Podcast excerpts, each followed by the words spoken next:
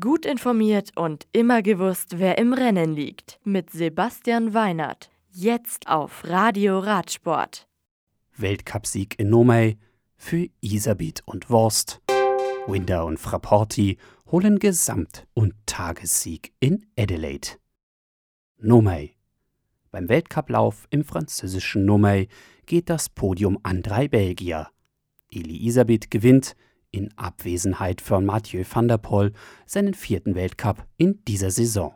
Der Paul Spingual-Fahrer setzt sich über zehn Runden gegen Telenet Balois Fahrer Ton Erz und gegen seinen eigenen Teamkollegen Laurenz Zweck durch. Der deutsche Meister Marcel Meisen vom Team Alpecin Phoenix kommt als 13. ins Ziel. Bei den Damen gewinnt nach 13,15 Kilometern Annemarie Worst vom Team 3x7 vor Alpecin Phoenix-Fahrerin Celine del Carmen Alvarado und Catherine Kempton. Die deutsche Meisterin Elisabeth Brandau vom Eber Racing Team erreicht mit zwei Minuten Rückstand Platz 20.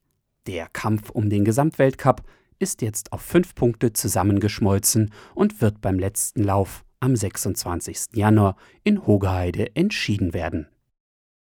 Adelaide nach dem Sieg für Clohos ging von Rally Cycling auf Etappe 1 der Santos Women's Tour sowie Mitchelton Scott-Fahrerin Amanda Spratt auf Etappe 2 und Ruth Winder von Trek auf Etappe 3 konnte sich die Italienerin Simona Frapporti die 42,5 Kilometer lange Schlussetappe in Adelaide sichern. Gesamtsiegerin nach fast 400 Kilometern ist Ruth Winder vor der Deutschen Liane Lippert von Sunweb und Amanda Spratt.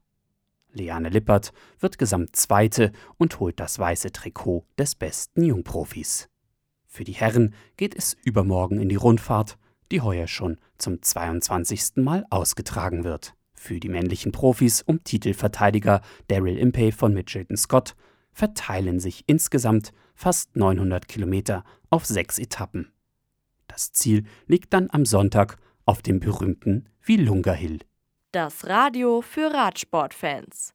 Im Web auf radioradsport.de